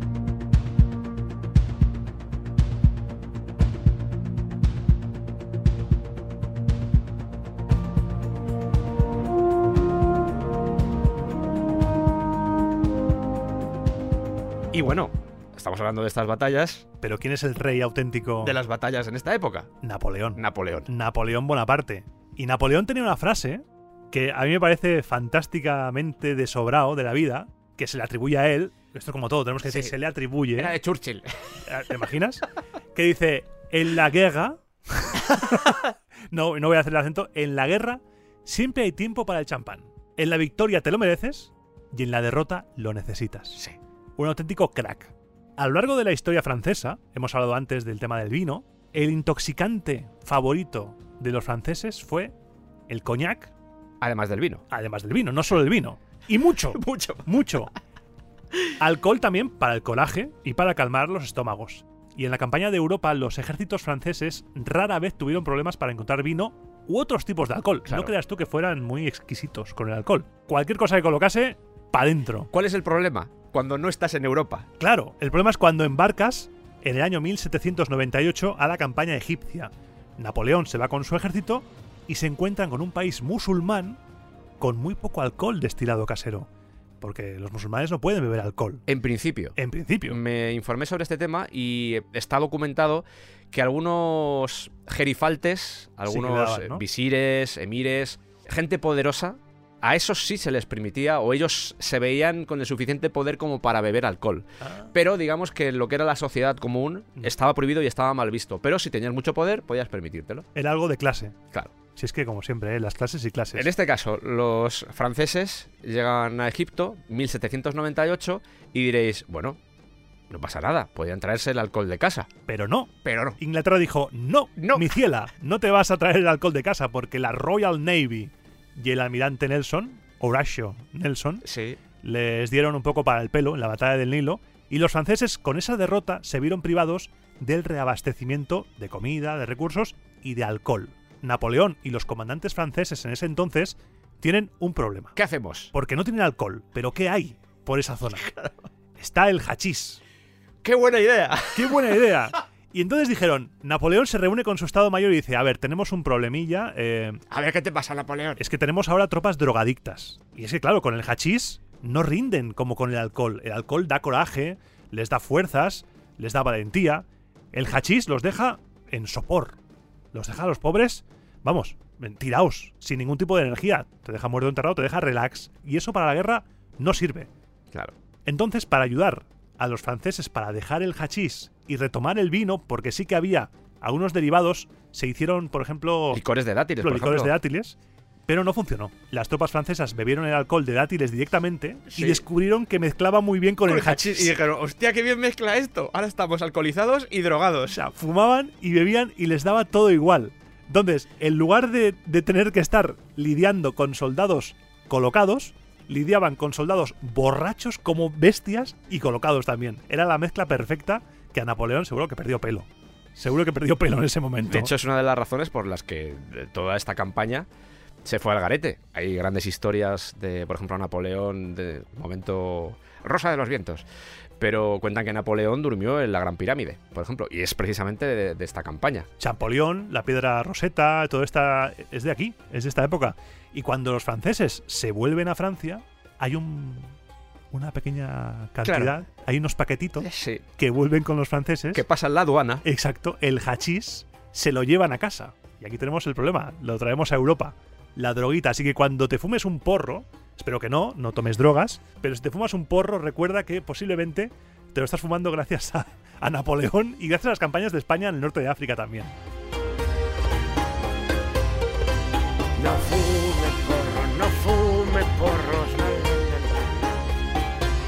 Estos eran los franceses. Es una historia de sale mal. Sale mal. Tenemos una ideaca. Ah, sí. Venga, vamos por ello. Vaya, pues no. Vaya, Vamos a ver si podemos solucionarlo. Vaya, tampoco. tampoco sale mal. Es como el capítulo ese de los Simpsons que matan una plaga con otra. Sí. Y al final tienen plaga de todo. Pues estos eran los franceses, pero los ingleses en el siglo XVII ya hemos comentado cosas. Hemos hablado del ron, hemos hablado del colonialismo de los ingleses, pero algo que sucedía, por ejemplo, con el ejército británico es que no había un acuerdo con respecto a usamos alcohol o no usamos alcohol, porque algunos oficiales condenaban la bebida, decían, oye, cuando un soldado está bajo los efectos del alcohol, no rinde. Así que lo que podemos hacer es, en las cantinas, por ejemplo, que se sirva agua o limonada. Y ya ¿Tú está. te crees que va a funcionar eso? Es que si no, eh, no, la disciplina no funciona, eh, se comportan mal, todo lo que sea. Y ahí entraba el otro grupo de oficiales que decía, vale, eh, eso está muy bien, pero nosotros creemos que el licor tiene propiedades saludables y además hay que tener en cuenta una cosa, que al final esto es lo importante. Tú quítale alcohol y verás lo que pasa. Si te quejas porque con alcohol se comportan mal, quítaselos a un ejército acostumbrado a tener alcohol como un derecho y la vas a pasar un poco mal. Hay un cirujano del ejército inglés de 1791 que afirmaba, si se retiene por un día, es decir, si se retiene el alcohol por un día, el descontento comienza a manifestarse entre los hombres. Si se retiene durante un periodo de tiempo prolongado, las quejas a veces llevan a un estado de motín y las deserciones se vuelven notorias. Es que durante esa época los ingleses tenían fama de ser borrachos, ¿eh? Sí, además durante las guerras napoleónicas el ejército británico se ganó una buena Pero fama. a pulso, a pulso, Sí. porque además tenían una ración que era cerveza, pinta de vino o media pinta de licor, incluso. Que era generalmente ron. Y me gusta mucho, me gusta mucho lo que hacían los soldados ingleses, según cuentan, para medir la calidad del ron. Lo que hacían era mezclarlo con un poco de pólvora y trataban de encenderlo. Si se encendía, estaban seguros de que había al menos un 57% de alcohol en su bebida. 57% de alcohol, estás loco. Claro. Y pensaréis, "Oye, pero sí que sabía esta gente, ¿no? Hablemos del sistema de reclutamiento que tenían no solo los ingleses, sino el resto de países. Sí, sí, esto era normal, ¿eh? No Claro. creas tú que... No, no, esto no era solo que lo hicieran los ingleses, porque lo normal es que tú fueras a ciertos sitios en los que ibas a encontrar a la gente que estaba muy abierta a ser reclutada. En la peli de Barry Lyndon se ve algo parecido. ¿Cuál era ese lugar? Pues los sitios donde los ciudadanos ingleses o de cualquier otro país bebían En el pub. en el pub. Estaban así un poco borrachos y entonces a ti te llegaban y te decían ¿Quieres ingresar en el ejército? lo que tú quieras. ¡Viva la reina! Y tú firmabas cualquier cosa, claro. Al día siguiente tú te despertabas y decían, no, que te tienes que ir a luchar. Y tú decías, sí, ¿cómo? Si yo no me voy a apuntar en ningún lado. ¿Cómo? No, y- es que está firmado aquí. Ah, no recuerdo haber firmado esto, claro, estabas borracho. ¿Y qué pasa cuando tú metes a borrachos en tu ejército? Que tienes un ejército de borrachos. Que tienes un ejército de borrachos. y el alcohol se convierte en un problema serio, lo hemos visto con los franceses, con el hachís y con el alcohol, lo hemos visto con los ingleses, y a medida que vamos teniendo más documentación, esto va siendo más palpable. Porque seguramente, yo deduzco que esto ya sucedía en la antigüedad, Seguramente. pero al tener esto más cerca de nosotros, ya casi frisando el siglo XIX, pues es normal que nos enteremos más de cómo funcionaban estos sistemas de reclutamiento y sobre todo la losa que tenían los ejércitos sobre ellos con los diferentes vicios que les acompañaban y que algunos de ellos ya provenían de su vida diaria. Se calcula que en la segunda mitad del siglo XIX los 36.000 hombres del ejército, del ejército inglés, recordamos que cuando hemos hablado antes de la compañía, que también me imagino que está engordado el número, 250.000, aquí el ejército eran 36.000. Se consumían unos 2 millones de litros de ron al año, incluyendo, por supuesto, los suplementos previos a la batalla, que esto era para, Para mejorar el rendimiento. o eso decían, o posteriores para celebrar la victoria. Un premio. Eh, Dos millones de litros, pero esto es una dos, locura. dos millones de litros es una auténtica locura. Esto era dramático. Esto era dramático porque era un problema serio. Sí, y porque- se dieron cuenta demasiado tarde porque hasta ese momento era como nos estamos aprovechando de, de estos soldados, estamos aprovechando, los estamos drogando y nos está sirviendo. Pero hay un momento donde eso se vuelve contra ellos. Porque, entre otras cosas, hay que recordar que esto es un pez que se muere de la cola. Parte de ese alcohol muchas veces provenía de la gente que volvía de la guerra. O se establecían nuevas rutas comerciales a raíz de la guerra. O sea que la guerra influía en el consumo de los países y al mismo tiempo los países después exportaban esos soldados con esos vicios. Era un ciclo comercial. Era un ciclo comercial, efectivamente. Y de hecho, en el siguiente episodio, cuando hablemos de la Primera y de la Segunda Guerra Mundial, vamos a ver que el alcohol era un negocio de los países a nivel de impuestos. Y que muchas guerras se sufragaron con esos impuestos. Un ejemplo lo tenemos en la Guerra Civil estadounidense. Sí, porque en esa época además se creía que el alcohol era bueno para la salud del whisky. Los médicos de la época prescribían whisky para algunas dolencias. Decían, esto es bueno, esto, Esto es te lo tomas y te vas a quedar estupendo. Un vasito de whisky por la mañana y como nuevo. También digo que leyendo un poco la biografía de Howard, lo de ser médico en estos años, Sí. Robert E. Howard. El padre era médico. digamos que soy médico. Ya, pero eh, ¿lo puedes demostrar de alguna forma? Te coso.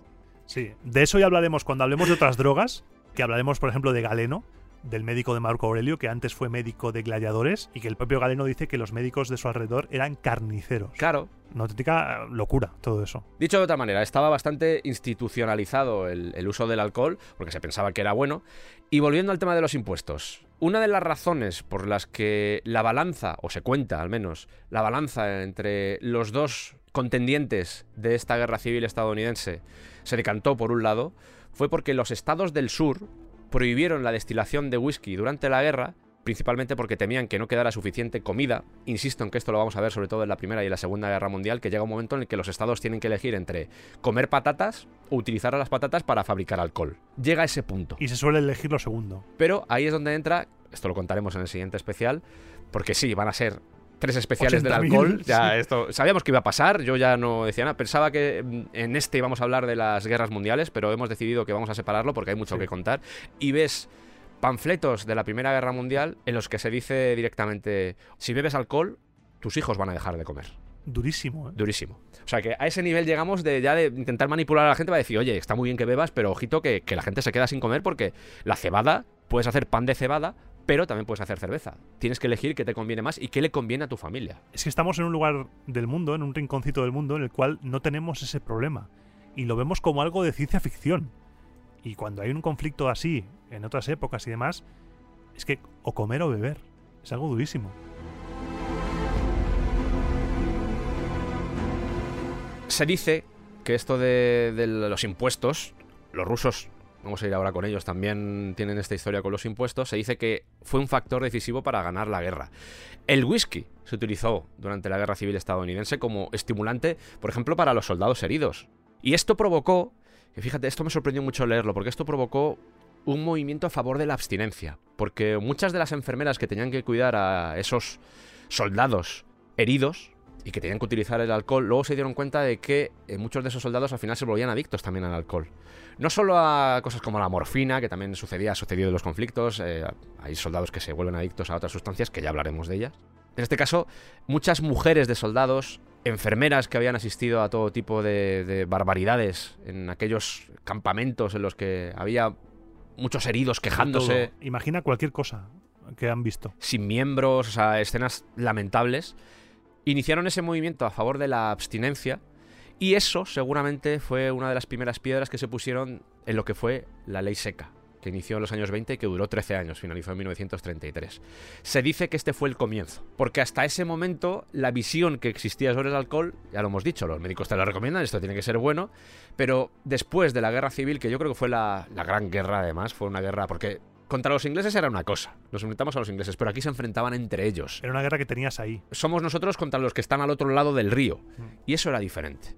Y fue aquí cuando se dieron cuenta de que, ojo, que el alcohol Que igual no es tan bueno. igual no es tan bueno. ¿Cambió algo esto? Pues ya veremos en el futuro que no. Que no.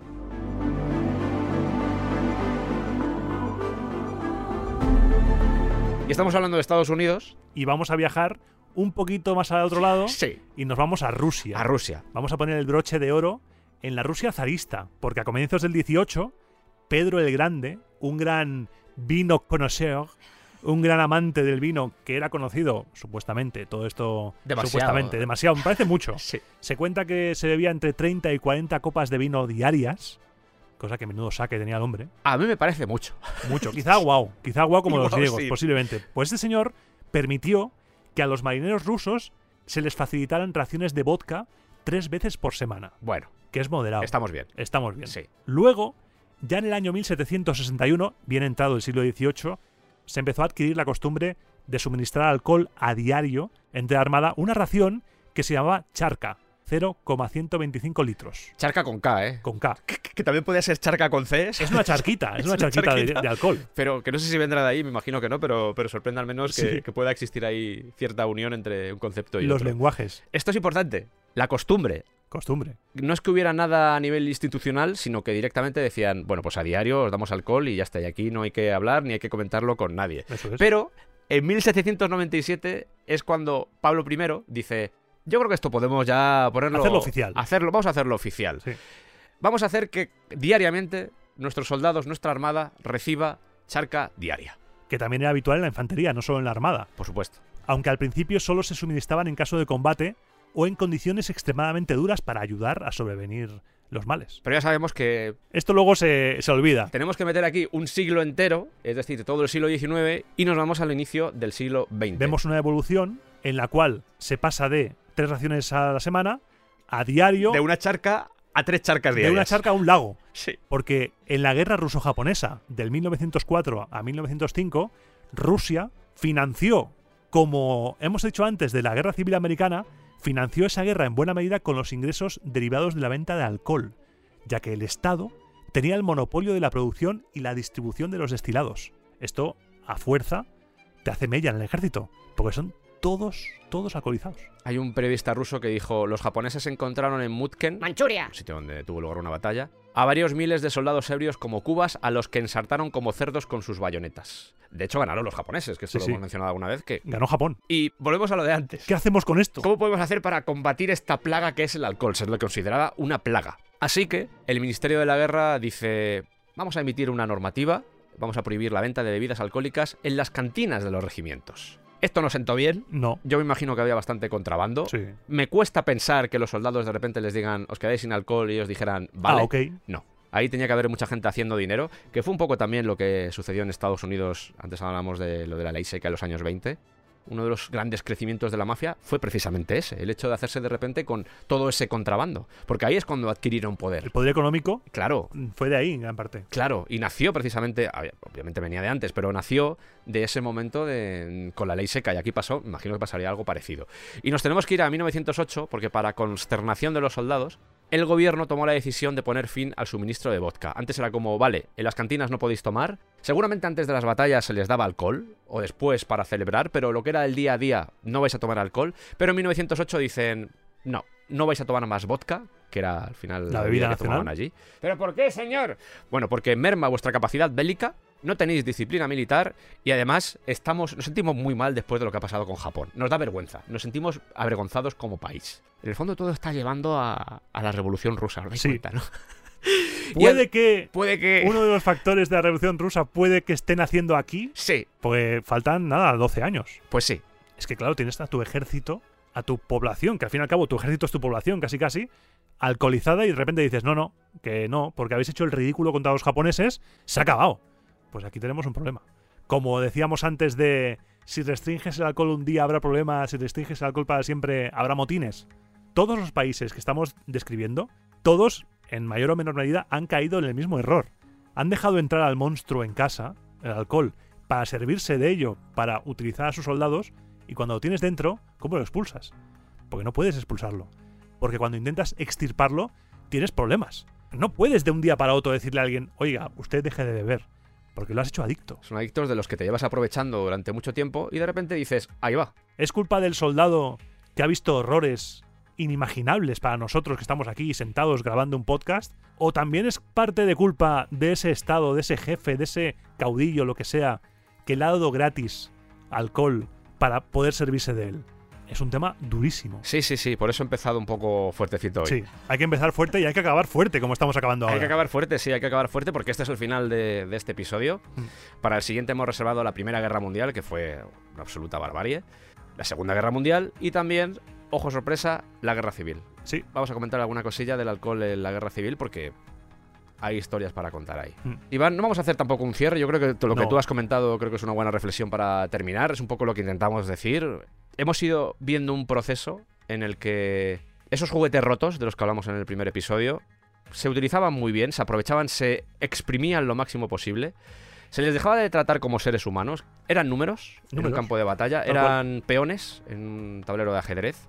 Y de repente se dieron cuenta de que ya no es que tú puedas enfrentarte y puedas conquistar otros países, sino que tus soldados se pueden volver contra ti.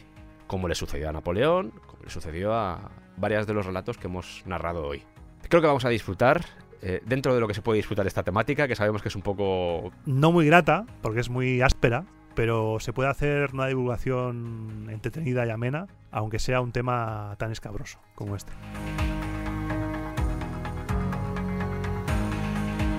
Recordad que tenemos directos en Twitch tres días a la semana, martes, jueves y domingo a las 6 de la tarde. Pasaos si queréis. Yo entiendo que es que no quiero instalarme una nueva aplicación, es que no me gusta el vídeo, pero Twitch también tiene la funcionalidad de poder poner solo audio. Tiene esa funcionalidad, no hace falta que veáis nada, os lo ponéis de fondo como si fuera un podcast que os acompaña. Estupendo. A veces se pasa Iván, a veces se pasa Juan el Torres, hablamos de cosas, comento, yo qué sé, comento canciones, comento discos. Yo os animo a que os paséis, probéis y si, si no os gusta, pues no volváis y no pasa nada. Pero yo creo que, que lo vais a pasar bien, sobre todo si os gusta lo que hacemos en el descampado. No es exactamente un descampado, pero al menos pues nos tenéis a nosotros contando mierdas. Qué crack Juan el Torres, ¿eh? Sí, Un crack. auténtico titán. O sea, me cayó súper bien. Juan, un abrazo. Estuvimos haciendo un directo en Valencia hace poquitos días. De hecho, estoy viendo más a Iván que a mi familia. Es en plan, Sí, porque estoy viajando, parece, vamos, parezco Frodo, sí. que también hay que decir que Iván es casi de mi familia, pero Hombre, bueno, esto es otra historia. Soy, soy el hermano perdido. el hermano perdido. Pero sí, estuvimos haciendo un directo hablando de Robert Howard en Valencia. Lo disfrutamos un montón. También estuvo por ahí Javier Marquina. Está por ahí el directo además. Me imagino que lo subiré, no sé si a mi canal de YouTube, pero en el canal de directos de Evox del Descampado. Ahí tenéis, voy subiendo cosas. De hecho, subí el directo que hicimos de Alien, que también hemos hecho un directo de Alien. En Evox, Descampado Directos, ahí tenéis todas las cosas que vayamos haciendo de donde nos llamen, básicamente. Ha sido un placer tenerte, Iván, de Lo mismo nuevo, digo. estar aquí en persona. Un Eh, placer aquí contigo. ya sabes que si estamos juntos grabando, eh, tenemos que darnos un abrazo. Hombre, vamos. Así que vamos a darnos aquí. un abrazo. En mi casa es un honor estar aquí en, en mi casa. Un abrazo. Un abrazo. Ay, Sergio, qué gusto verte, joder. Y a ti, pues te esperamos en el siguiente especial en el que vamos a tratar, ya digo, pues los diferentes conflictos que rodearon y ensombrecieron el siglo XX, El loco siglo XX. el loco siglo XX. Y una vez finalizado eso, pues ya pasaremos a otras historias. Iván descansará y volverá a su vida normal. Así que gracias por estar ahí, muy agradecido. Te agradezco un montón que nos escuches y espero que disfrutes de estos programas al igual que disfrutamos nosotros haciéndolo. Un abrazo muy fuerte, gracias Iván. Gracias a ti, Sergio. A pasarlo bien. Un saludo. Un saludo.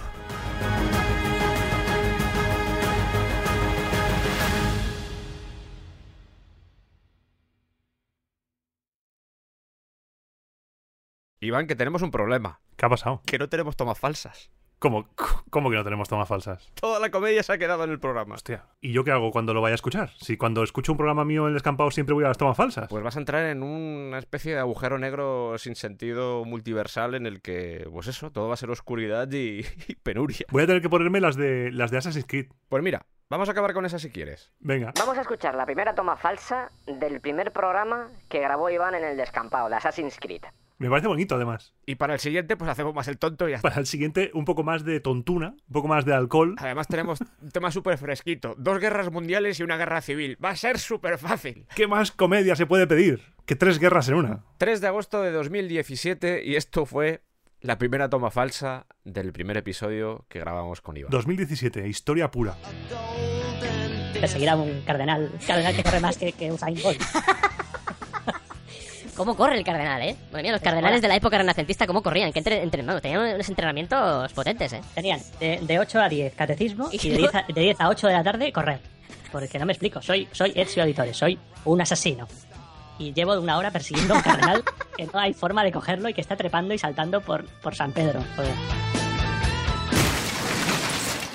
Destruido también.